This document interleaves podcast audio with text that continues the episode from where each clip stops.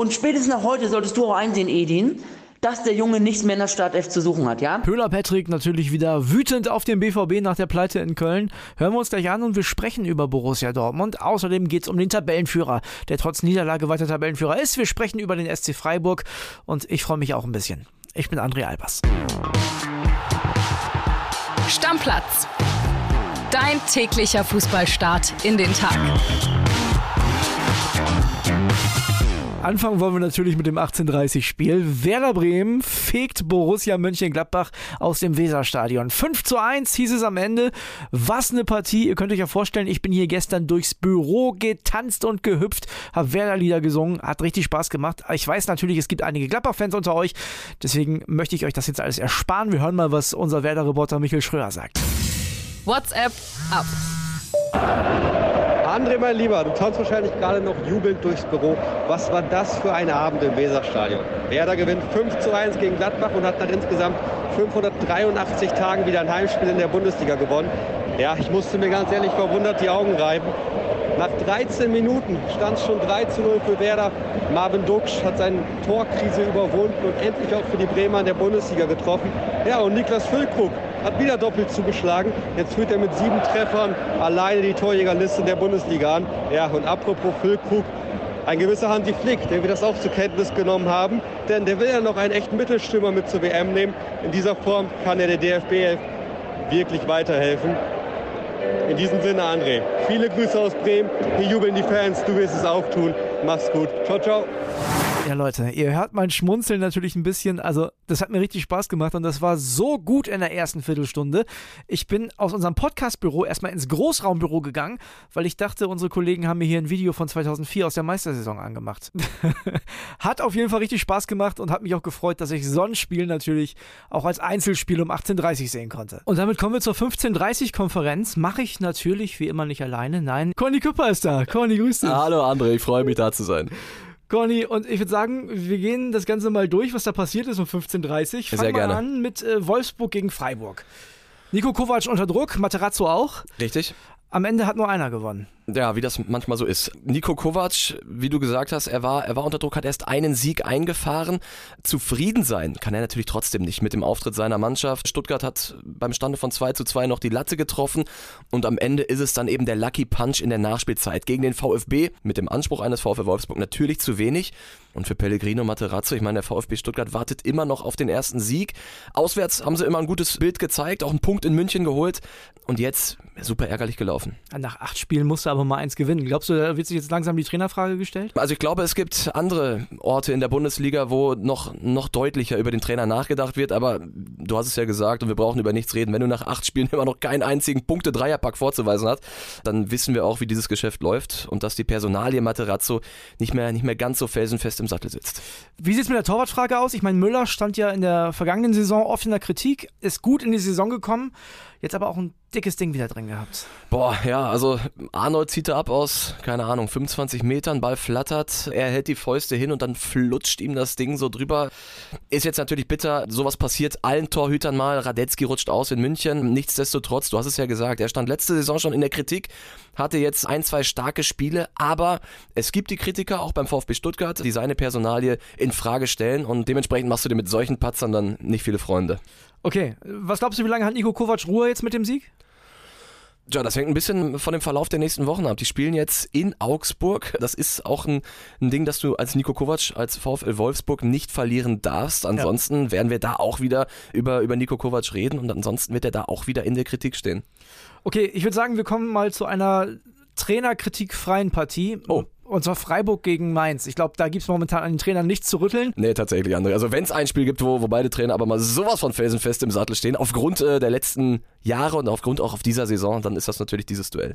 Ja, die Freiburger haben sich am Ende durchgesetzt, haben gut angefangen. Gregoritsch wieder sehr starkes Unfassbar, Spiel gemacht. Ne? Ja. Also was der da rausholt, ich meine, wenn wir überlegen, in den letzten Jahren in Augsburg immer mal wieder okay gewesen, auf Schalke total flop, davor in Hamburg auch nicht immer funktioniert. Also jetzt hat er seinen Verein gefunden. Jetzt hat er seinen Verein gefunden und der SC Freiburg zeigt mal wieder, wie viel Plan in der Transferpolitik steckt. Christian Streich und sein Gespann, die wissen genau, was sie brauchen, die wissen genau, welche Spieler in ihr System reinpassen. Ja, und jetzt mit Gregoritsch, er kommt an, er trifft und trifft und dieses Tor, ich meine, da steckt so viel Selbstvertrauen in einem Schuss, der zieht einfach ab, nagelt das Ding in die kurze Ecke. Sensationell. Die Mainzer, und das gefällt mir an denen ganz gut, haben sich nicht aufgegeben. Am Ende gab es ein 2 zu 1, hätte auch noch ein Unentschieden werden können. Ja, die Truppe von Bo Svensson hat das so ein bisschen eingeimpft, ne? Immer weitermachen. Immer weitermachen, klar, das ist die Philosophie von Bo Svensson. Und wie du sagst, also erst hast du gedacht, Freiburg überrennt die hier, stand 2 zu 0.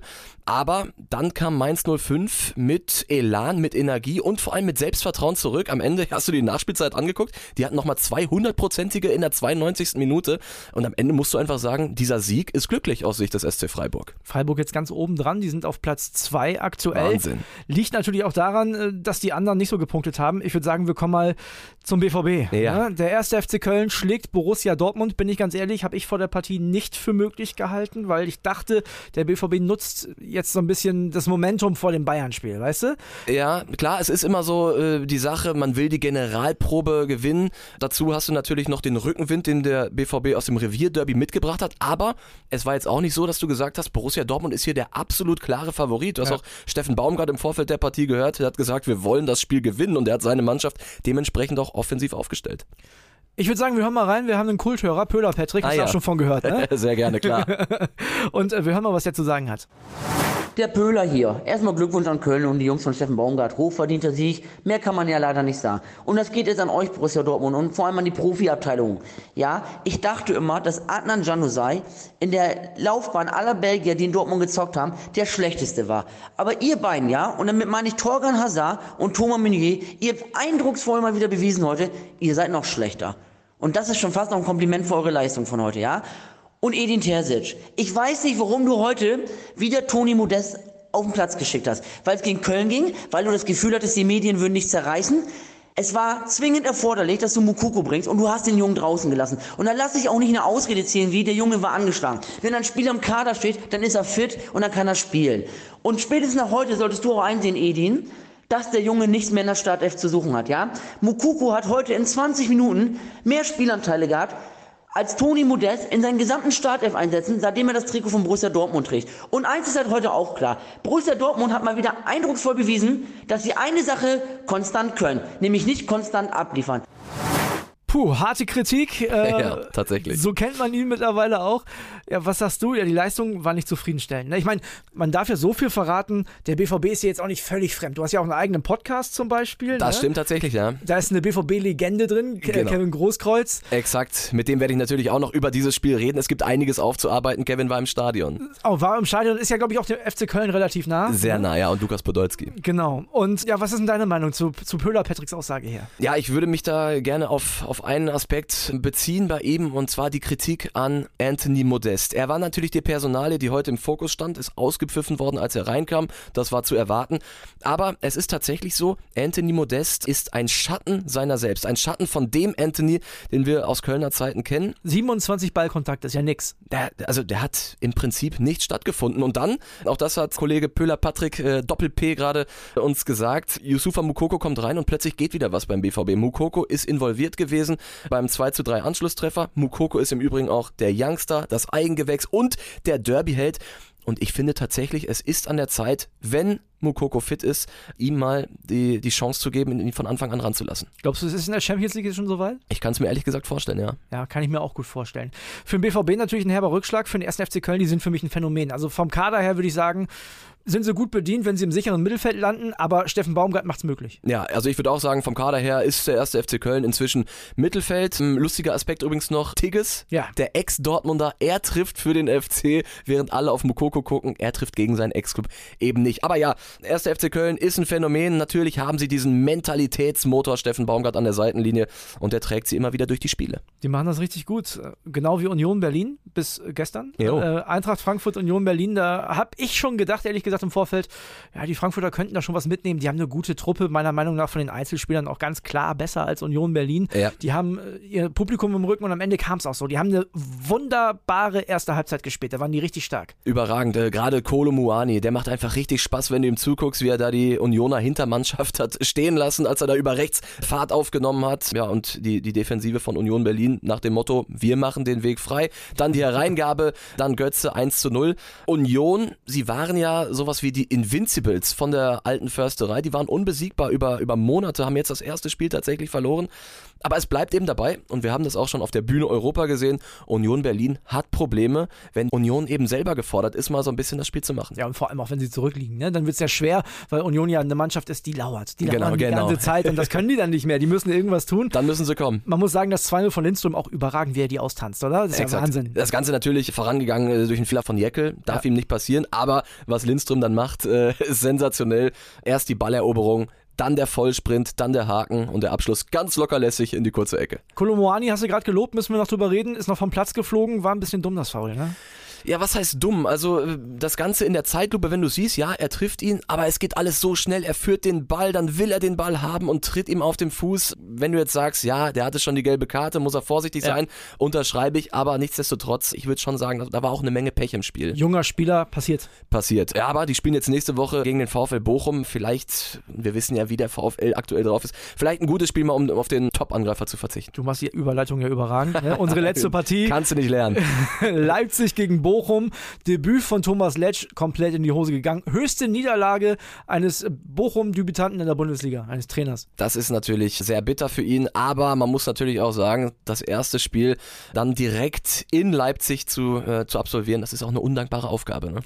Ein Kunku und Werner in Form, dann Jo. läuft's richtig. Ne? Also man hat ja immer mal wieder gedacht, Mensch, Leipzig, wenn die verlieren, sieht das so aus, als hätten die keinen Bock. Ne? Aber also wenn die ins Rollen kommen, dann ist da richtig Potenzial. Ja, auf jeden Fall. Und jetzt äh, gerade Timo Werner, ich meine, wir haben ihn ja auch in der Länderspielpause gesehen, da hat er gegen England ein, zwei Dinger, große Chancen vergeben oder die falsche Entscheidung getroffen. Und du hast gemerkt, wie der gebrannt hat von Anfang an. Dann hat er sein Tor erzielt, Knoten geplatzt und dann erzielt er auch seinen ersten Doppelpack, seitdem er aus Chelsea zurück ist. Was meinst du, Leipzig, fangen die sich? Geht's noch in Richtung Champions League? Das hängt ganz davon ab, welches Gesicht sie zeigen. Und das ist eine der Hauptaufgaben von Marco Rose. Er muss Konstanz da reinbringen. Dieses Spiel gegen Borussia Dortmund, sein erstes Spiel, sensationell. Haben den BVB nicht einen Stich machen lassen, haben nur nach vorne gespielt, pure Selbstvertrauen. Eine Woche drauf, komplettes Gegenteil. 0 zu 3 verloren gegen Borussia Mönchengladbach. Jetzt wieder dieses Spiel. Das Spiel gegen den VfL Bochum halte ich jetzt nicht für einen großen Gradmesser. Fakt ist, Leipzig wäre gut beraten, wenn sie aus diesen Erfolgserlebnissen das nötige Selbstvertrauen ziehen, weil ich glaube, über eines sind wir uns alle einig, dieser Kader mit Werner, mit Nkunku und wie sie alle heißen, hat riesiges Potenzial. Conny, zwei Hinweise und eine Frage habe ich noch. Sehr gerne. Hinweis Nummer eins, ich habe gerade schon davon gesprochen, du hast einen Podcast mit Kevin Großkreuz. Wie heißt das Ding? Tja, das Ding heißt Viertelstunde Fußball, Leute. Gerne reinhören, wenn ihr nach Stammplatz noch Lust habt auf ein bisschen Fußball und ein paar Geschichten vom Weltmeister. Frage Nummer zwei, über all das, was wir heute gesprochen haben, das kann man sich auch anschauen. Wo? Es gibt natürlich die Bild Highlight Show, wo wir in aller Kürze kurz nach Abpfiff den kompletten Bundesliga Samstag, zumindest die 15:30 Spiele alle zusammenfassen bei Bild in der Highlight Show. Geht immer gut rund. So, und eine Frage habe ich noch an dich. Wir machen nämlich jetzt auf den Samstag den Deckel drauf, aber wir haben gestern unsere Hörer gefragt, es gibt das Gerücht, Florian Wirtz zu den Bayern im nächsten Sommer. Hätte das für eine gute Idee? Ah, Lass uns, was sowas angeht, erstmal die Daumen drücken, dass Florian Wirtz zu alter Stärke zurückkommt, wenn er wieder da ist. Er hat gerade noch eine, eine Verletzung zu verdauen. Er ist noch auf dem Weg zurück und dementsprechend lass uns über die Gerüchte dann sprechen, wenn er wieder da ist. Okay, Conny lässt sich noch nicht locken. Erstmal danke, dass du heute da gewesen bist. Immer wieder gerne, André. Ihr habt aber eine klare Meinung dazu und in eure Meinung hören wir jetzt mal rein. Also ich finde, Wirtz sollte zu Bayern gehen, weil Müller auch bald aufhört und Wirtz und Musiala zusammen, das ist einfach krank. Ich muss sagen, da gibt es überhaupt, überhaupt gar keine Frage. Also der, der muss zu Bayern und ich glaube, dass der auch äh, super klasse da passen würde. bin auf jeden Fall der Meinung, der Junge muss auf jeden Fall auch in der Liga bleiben. Der und Musiala vorne drinne richtig stark. Zwei hängende Spitzen und vorne drinnen noch ein Gertell. Das wäre doch krass. Ich halte Wirtz, wenn er aus der Verletzung wieder zurückkommt und an die Leistung anknüpfen kann, die er vorher gezeigt hat, auch für einen grandiosen Fußballer. Aber ich muss halt auch sagen, er hat halt es auch noch nie gezeigt, dass er das über drei Jahre beispielsweise konstant in jedem Spiel zeigt. Ich denke, ein Florian Wirtz, der fit ist und in der Form ist wie vor der Verletzung, sollte auf jeden Fall beim FC Bayern spielen. Und zwar könnten die ohne Probleme einen Gnabry oder Sané, die ja sehr schwankend sind in ihren Leistungen, verdrängen, beziehungsweise einen dieser beiden könnte Bayern dann auch für relativ viel Geld wieder verkaufen. Finde ich gut, dass viele von euch mit mir einer Meinung sind. Florian Wirtz, so ein überragender Fußballer. Wäre schön, den weiter in der Bundesliga zu sehen. Und wenn es dann beim FC Bayern sein muss, dann, ja, dann soll es so sein. Aber wir sind da im nächsten Sommer noch lange nicht. Ne, wir sind noch nicht mal am Ende des achten Spieltages. Da gibt es nämlich noch zwei Partien. Und zwar zum einen spielt Hertha BSC zu Hause um 15.30 Uhr gegen die TSG Hoffenheim. Die Hertha zuletzt ja ein bisschen verbessert. Die Hoffenheimer klopfen oben an.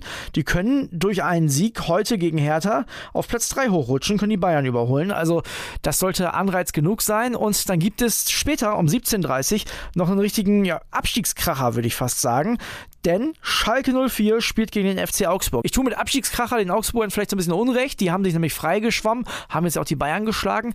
Bei Schalke, ja, da muss man mal sehen. Also, wenn die das Ding nicht gewinnen, könnte es auch eng für Kramer werden. Also, Spannung ist auf jeden Fall drin. 17.30 geht's da los. Ja, und wir reden natürlich nicht nur, aber auch über diese Partien in der Montagsfolge.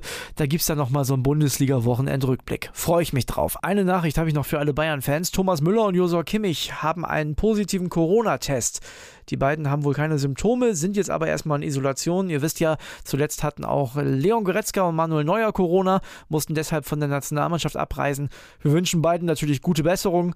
Ich vermute mal, fürs Spiel gegen Pilsen in der Champions League wird es aber knapp. Also, wir machen für heute den Deckel drauf, hören uns in der Montagsfolge wieder. Tschüss, bis dann.